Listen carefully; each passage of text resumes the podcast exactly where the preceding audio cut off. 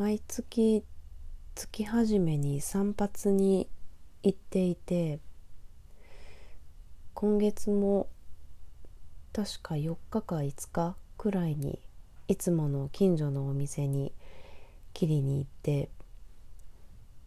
私の髪型はもう随分前からずっとショートヘアで髪の色もずっと自分の色でやってきているんだけど横も後ろも前も自分にとってちょうどいい長さっていうのがあって髪短い人には分かってもらえるかもしれないけどそのちょうどいい範囲っていうのを少しでも超えてしまうと切りたくなって落ち着かなくなってきてその期間がだいたいいつも1ヶ月耐えられなくなるまでの期間がそれぐらいでいつしか月の初めに髪を切るっていう習慣ができました。今回もいつも通り近所のお店に行って2,000円で切ってもらったんだけどそこから1週間くらい経ってどうしても前髪の長さが気になって気になってこれいつもより長いぞと。これじゃあとても1ヶ月なんて持たんと。そうやって気になりだすともう朝起きて鏡見ても仕事中トイレに入っても気になっていても立ってもいられず本日仕事終わりに前髪だけ切ってもらってきた。こういうの初めてで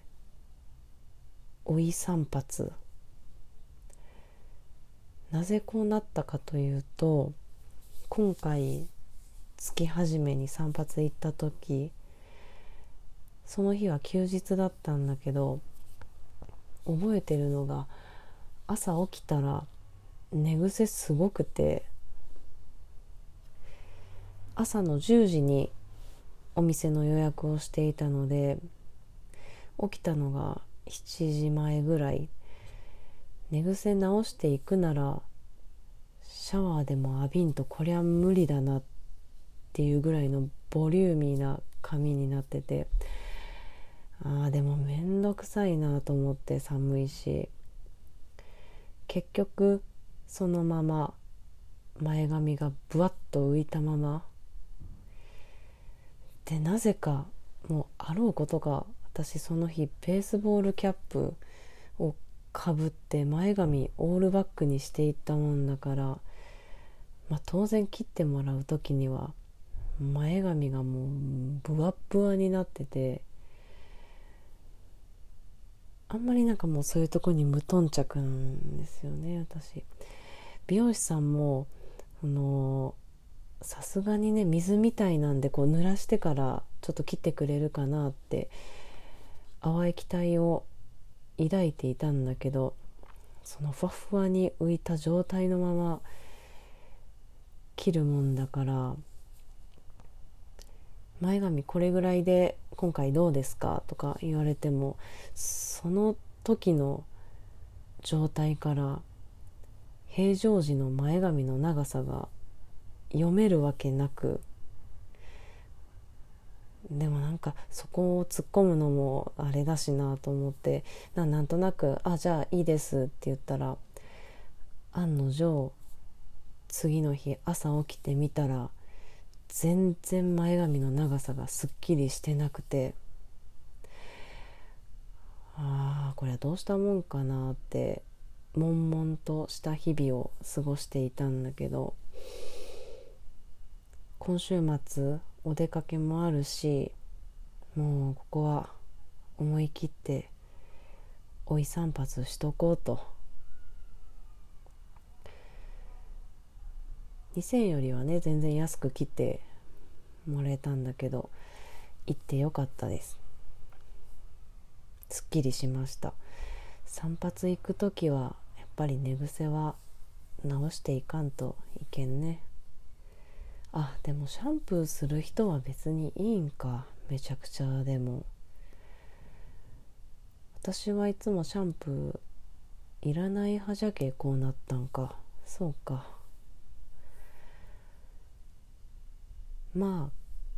髪は伸びるしいつでも切れるし。大したことじゃないよね。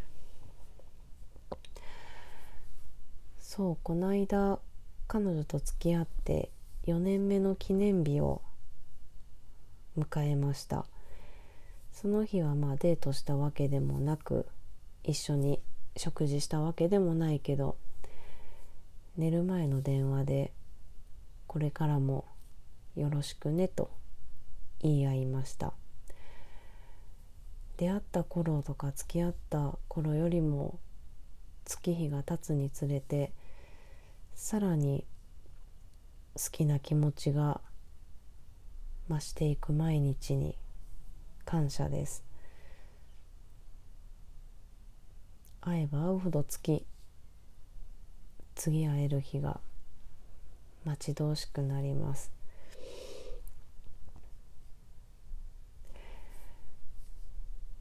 この間職場の同僚2人と串カツ食べに行きました。久々の串カツ田中。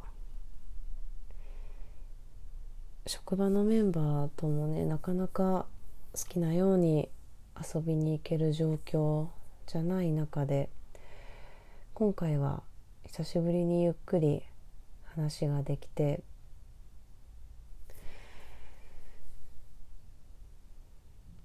今年は職場を2月に変えたけど今の職場には串カツ食べに行った彼らみたいに仕事場以外でも会って話したいなと思える人と出会えてよかったなって思う。今年に入って得られた嬉しいものの中でも大きな一つです。2020年のうちに貯めようと思っていた貯金額を先月末無事達成できたのでご褒美として来年1月に買おうと思っている冷蔵庫の市場調査を始めました。ネットで見るだけじゃなくていくつかお店にも実際に見に行って見てみたり色とか表面の質感とかガラスの感じとかちょっとした中の棚の使い勝手とかメーカーとか型番とかによってもそれぞれいろんな違いがあってあれこれ悩むのも最近面白いです。年末くらいまでにはこれだと思えるものと出会えたらいいなと思ってます。明日から早めの冬休みをとって久々の遠出です。天気もいいみたいで楽しみ。無事に帰ってこれますように。ではまた終わり